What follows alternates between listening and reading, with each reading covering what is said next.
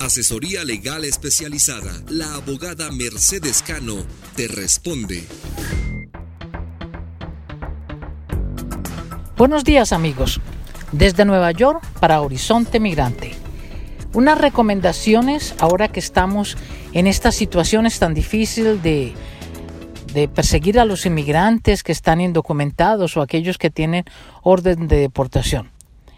Lo primero es qué hacer si inmigración me arresta. Si tengo una orden de deportación, inmigración viene al trabajo, me encuentra, me identifica, me lleva a un centro de detención. Realmente, si hay una orden de deportación previa, va a haber muy pocas cosas que usted pueda hacer.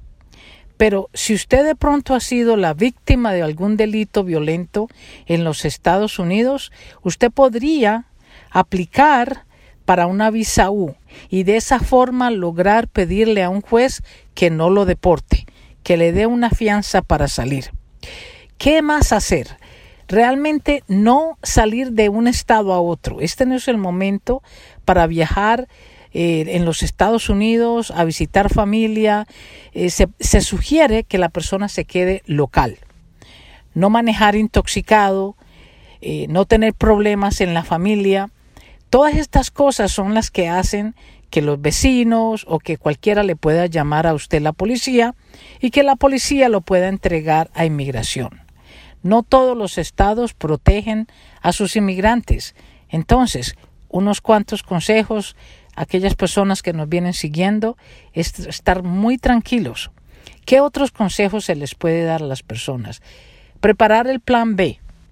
Si tenemos una orden de deportación o tenemos delitos que nos hemos declarado culpable en el pasado, hay grandes posibilidades de que nos encuentren, de que nos identifiquen y de que nos pongan en deportación. De ser así, mis queridos amigos y seguidores de Horizonte Migrante, tienen que empezar el plan B. ¿De qué se trata? ¿Cómo voy a tener acceso a mi dinero? ¿En qué banco lo puedo poner? Mis hijos, ¿cómo voy a hacer? ¿Quién los va a cuidar? ¿Quién va a ser la persona adulta que me los va a poder mandar a mi país? ¿Qué puedo yo, qué he hecho yo acá? ¿Qué he aprendido? ¿Qué es lo que yo puedo llevarme de conocimiento, del saber, para yo poder utilizarlo en mi país? Todas esas cosas son importantísimas en caso de que llegue el momento en que inmigración nos recoja, nos arreste, nos ponga en deportación y nos deporte.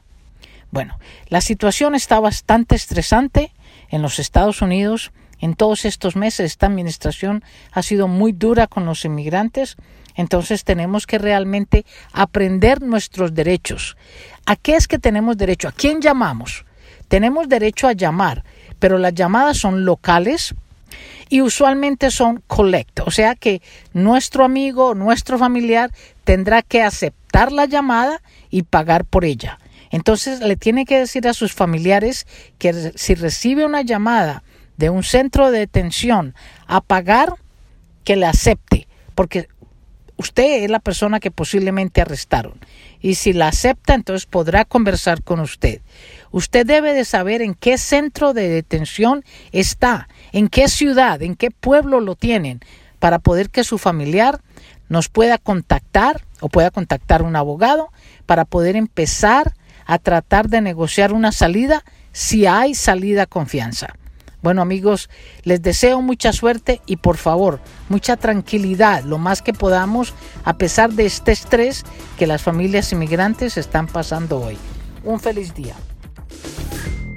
Asesoría legal especializada. La abogada Mercedes Cano te responde.